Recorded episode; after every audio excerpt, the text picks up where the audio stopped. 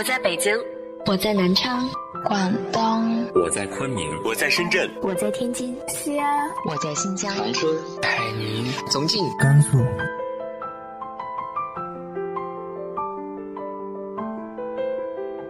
这里是 FM 幺八零八四，昨天的你的现在的未来，我是主播背着吉他的蝙蝠女侠。无论你在哪儿，这里都有我的温暖等你。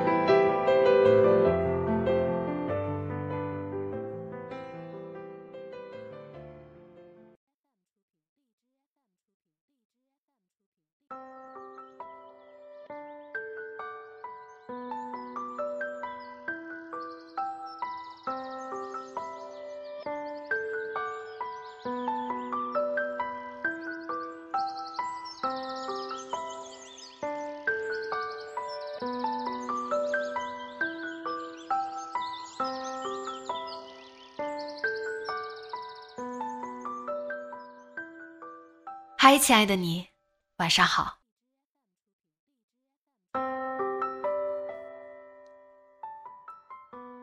很快，春天过渡到了夏天。那主人公的情感又是如何过渡的呢？今天继续和大家分享来自于陆河的长篇小说《我们都一样孤独无依》。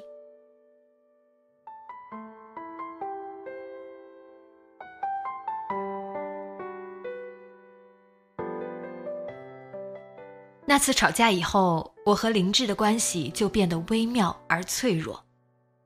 林志对我客气了许多，我也不再尖刻的讥讽他，彼此似乎再也没办法像之前那样随心所欲。每次在卫生间门口相互侧身而过时，我都能感觉到有某种漫无边际的东西在我们之间悄然滋生着。虽然还住在一起。林志也从没提过要搬走，但不知为什么，我心里却升起一种离别的惆怅。然而，离别终究到来了，比我预想的更快。一天清晨，秋白忽然来了，我正在刷牙，听到有人敲门，以为是快递，想都没想就开了门。见到秋白，我才想起昨晚林志没回来。这段时间，他经常夜不归宿，我已经习惯了。我想跟林志说几句话，他说：“我握着牙刷，不知该怎么回答。幸好嘴里满是牙膏泡沫，暂时帮我掩饰了慌乱。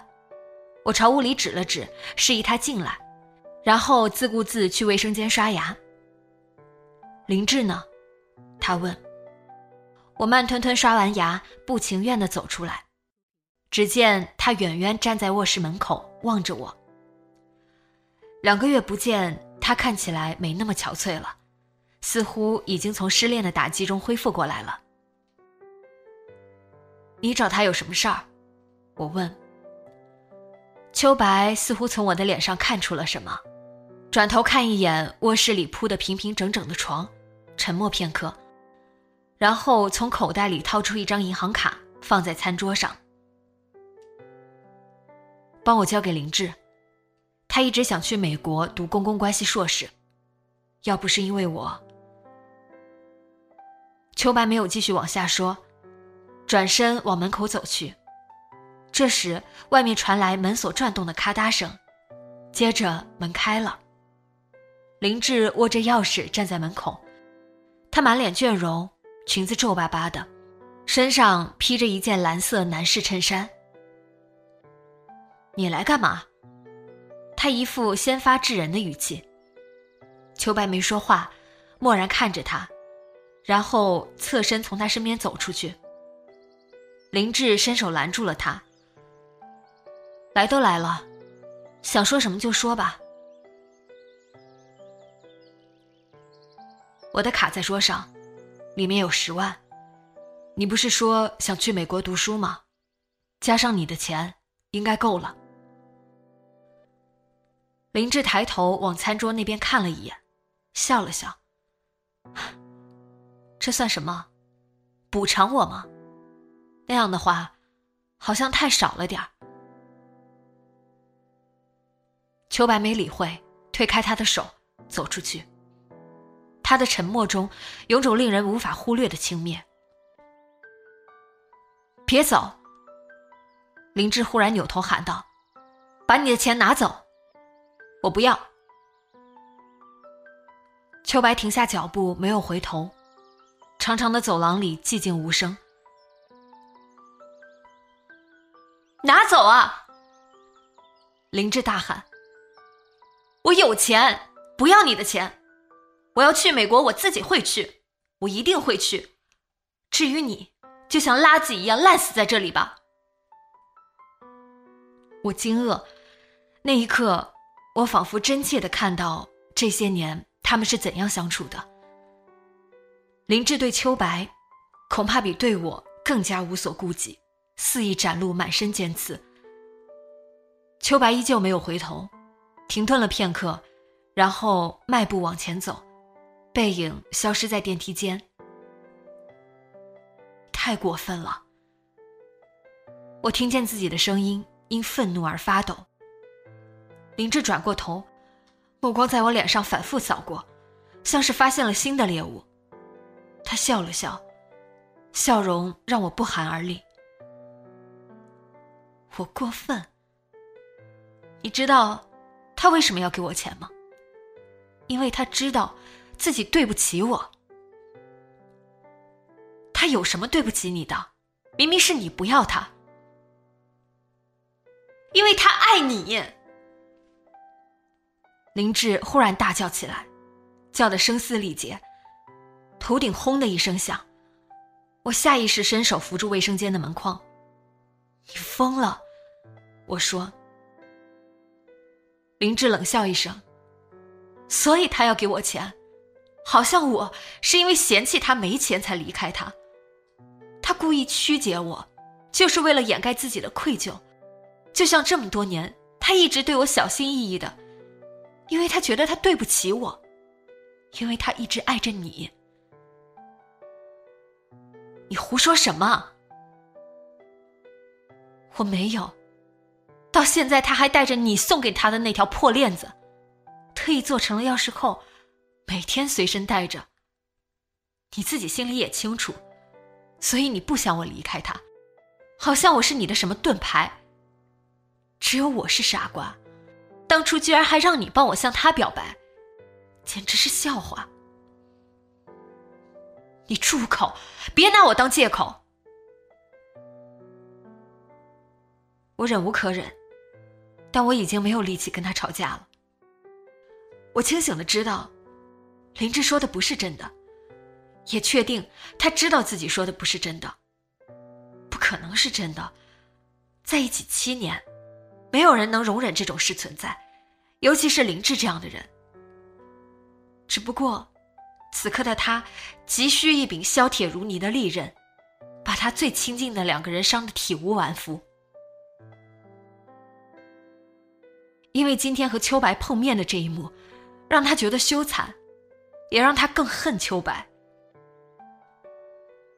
我侧身从林志身边走出去，我只想远离他。我坐在河边的长凳上，望着缓缓流动的河水。对岸短篱上的紫藤花已经落尽了，白色月季从茂盛的藤蔓中冒出来。夏天到了，但我冷得发抖。是愧疚，我不敢承认。对秋白，我一直心怀愧疚。我后悔，那时帮林志向他表白。自从在大一的元旦晚会上见到秋白唱歌。林志就不可自拔地爱上了她。和大多数女孩那种羞涩含蓄的爱慕不同，他没有默默把感情放在心里，而是立刻开始行动，打听秋白的寝室，结识秋白的室友，以各种理由接近秋白，循序渐进，稳扎稳打，令人无法抗拒。秋白却开始回避他，每天早出晚归，行踪不定。有时甚至连课都不去上。于是林志来找我，让我帮他向秋白转达心意。你都这么明显了，还需要我帮你说什么？一开始我很不想掺和这件事，可是他人都不见了，不管结果怎样，我只想知道答案。话虽这么说，林志看起来却是一副势在必得的样子。那就约他见面，好好谈一谈。那样的话，要是被他拒绝了，就一点余地都没有了。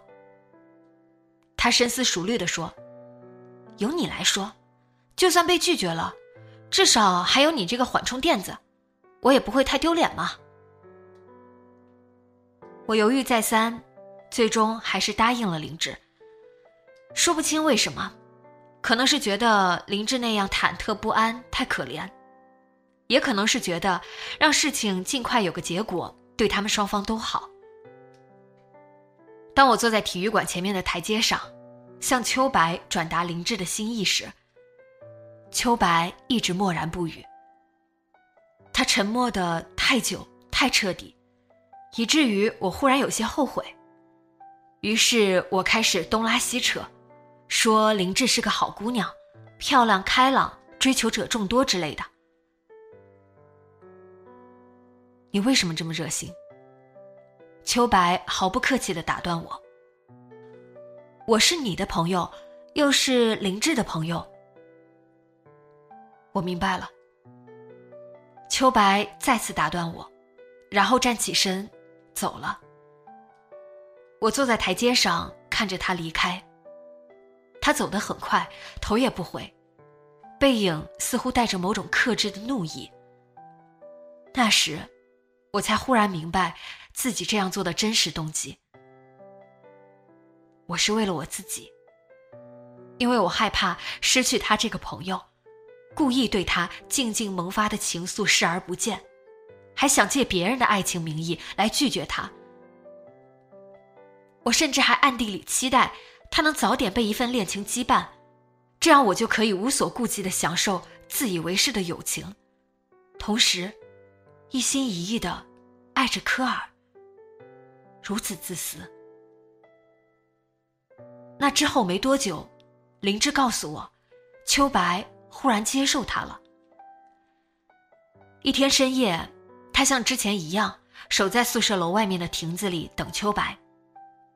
后来秋白回来了，他以为他会当做没看到他，没想到他却走过来，一下把他拥到怀里。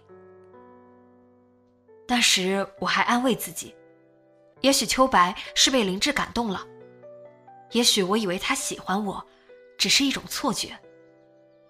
不管怎样，从此以后我可以安心的做他的朋友了。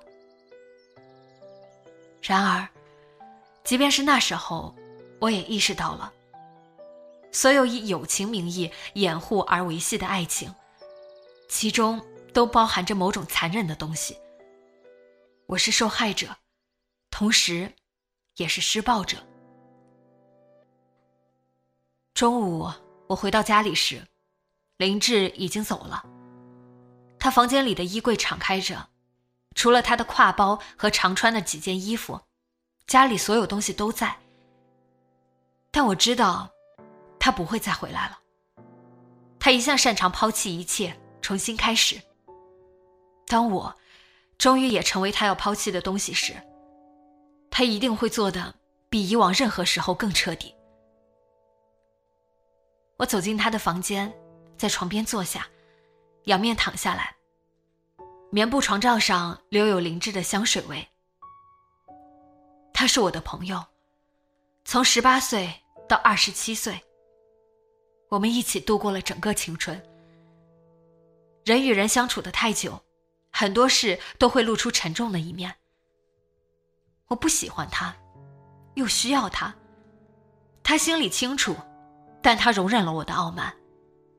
我们互相把对方当做自己渴求又痛恨的母亲。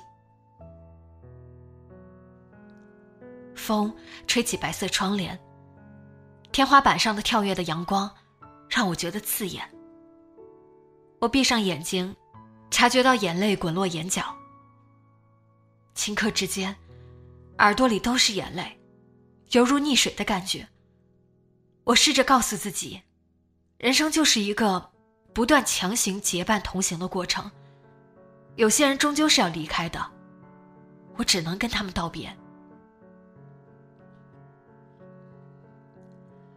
我怀揣着两个红色玻璃杯，踏上河边那条熟悉的卵石路。四周寂静，只有脚下的橡胶鞋底蹭过卵石路面的声音。我走到卵石路尽头，在悬铃木下那块大石头坐下，把两个杯子放在水泥河堤上。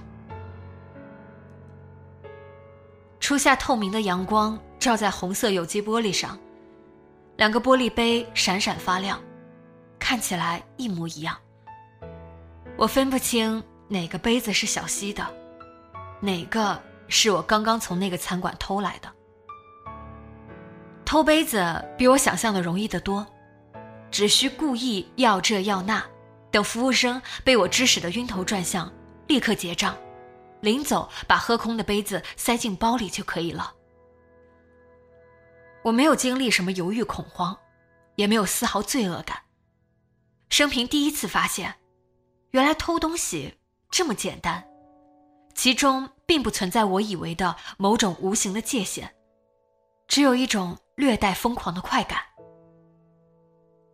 身后传来细微的声音，我转过头，只见两只松鼠在卵石路另一头清洁地跳跃着，毛茸茸的大尾巴一晃一晃的。阳光透过悬铃木的枝叶。洒落在卵石路上，圆圆的光斑像玻璃碎片一样闪烁耀眼。我眯了眯眼睛，恍惚间看见小溪像那时一样猫着腰，蹑手蹑脚地靠近松鼠。松鼠歪过小巧的脑袋，停顿了一下，接着敏捷地钻进灌木丛，倏然消失。哎呀，别这样！松鼠妹妹，跟我玩一会儿嘛。小溪笑起来，露出嘴角那对可爱的梨窝。那是我们二十岁的夏天。我记得那天空气温暖，晚风徐徐，傍晚的余晖特别绚烂，在悬铃木树干之间变幻不定，仿佛在提醒我，那一刻将一去不复返。小溪逆光站在卵石路中间，洁白的裙摆上沾着两片枯叶。余晖勾勒出她纤瘦的身体，仿佛随时会吞没她。那时，远远望着他，我忽然感到某种近乎疯狂的失落。直到半个月后，小溪的尸体在青海湖被发现，我才明白，那时自己为什么会有那种失落感。像小溪那样的人，是无法持久存在的。就像那天傍晚转瞬即逝的余晖。过于纯粹的东西都有一种与生俱来的自毁力量，最终会在时光的寂静中支离破碎，消失无踪。小溪死后第七天，我第一次独自一人坐在这里，静静等待着。不是说，人死后第七天魂魄会归来吗？那段时间，我愿意相信任何自欺欺人的疯狂想法。我等了很久。卵石路上有余晖、枯叶和微风，时不时有一两只松鼠路过。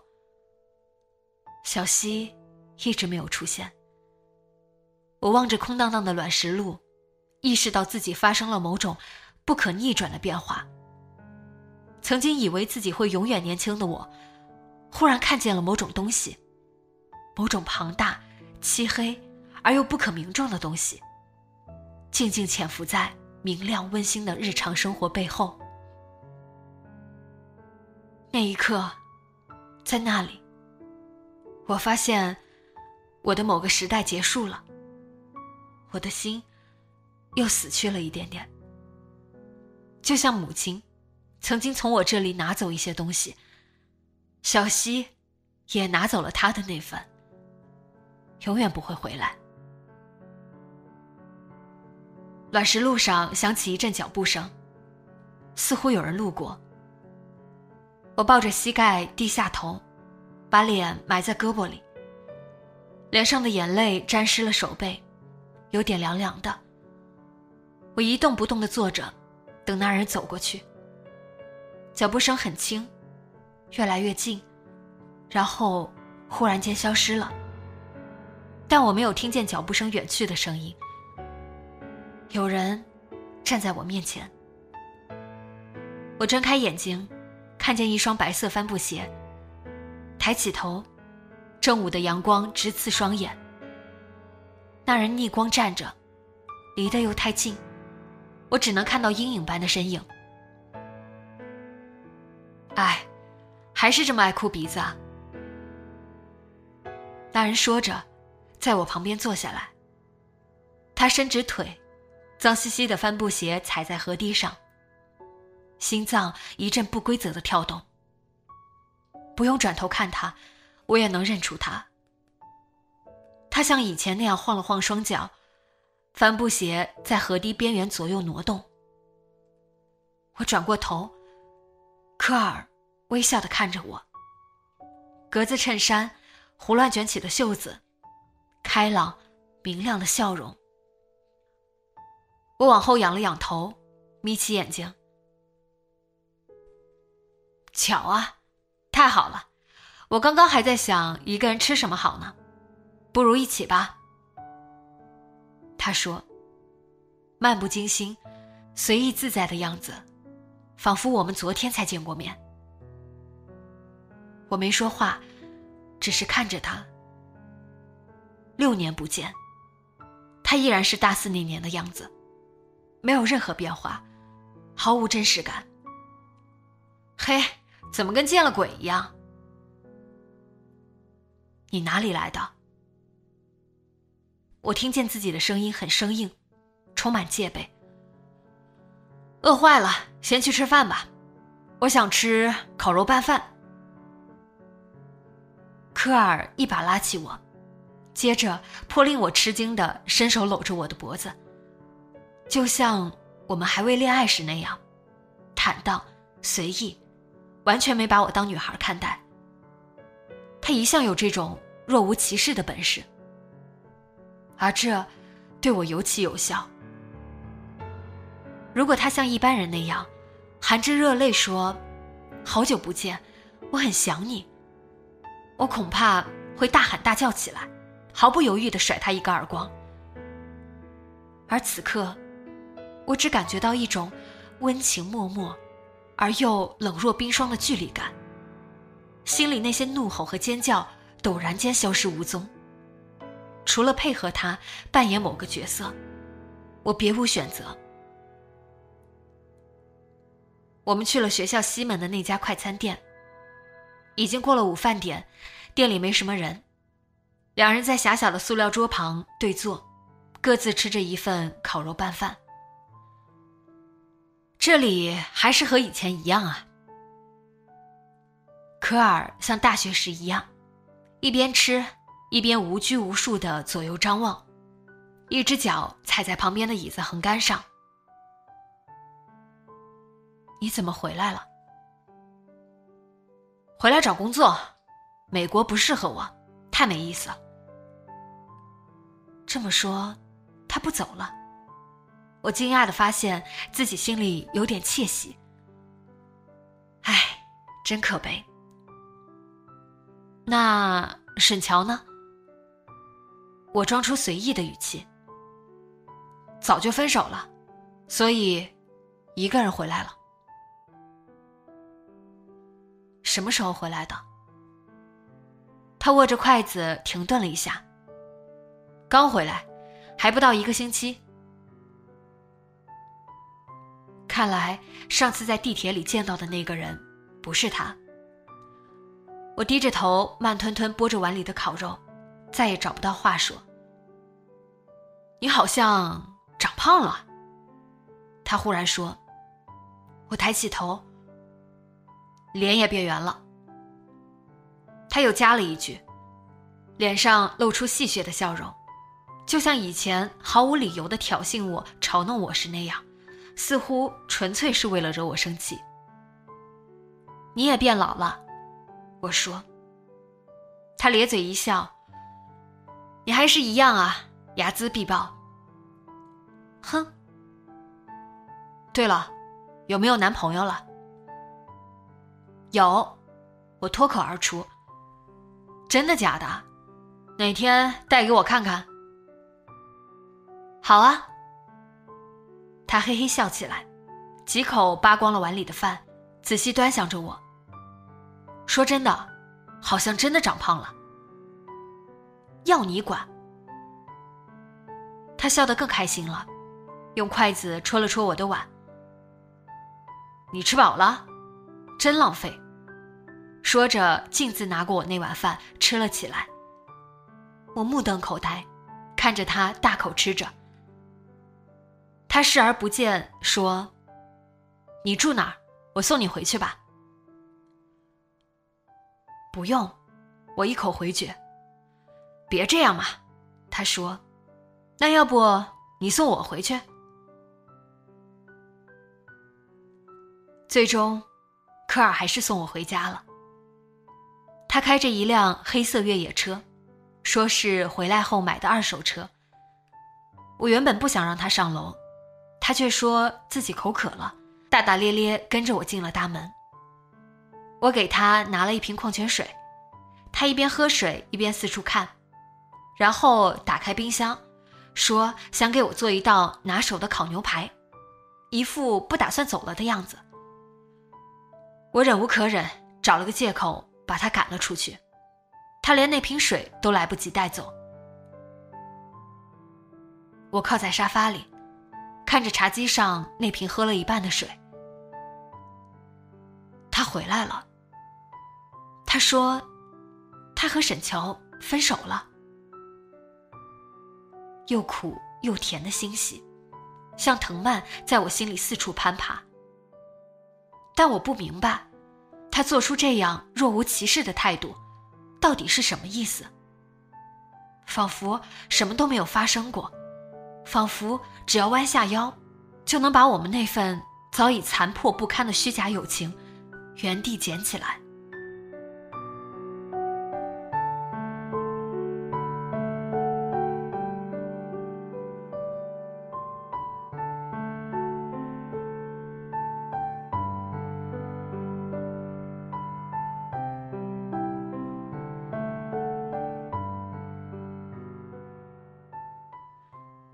主人公和科尔有着怎样的过去呢？下周三继续说给你听。今天的节目就到这里，今晚做个好梦，晚安。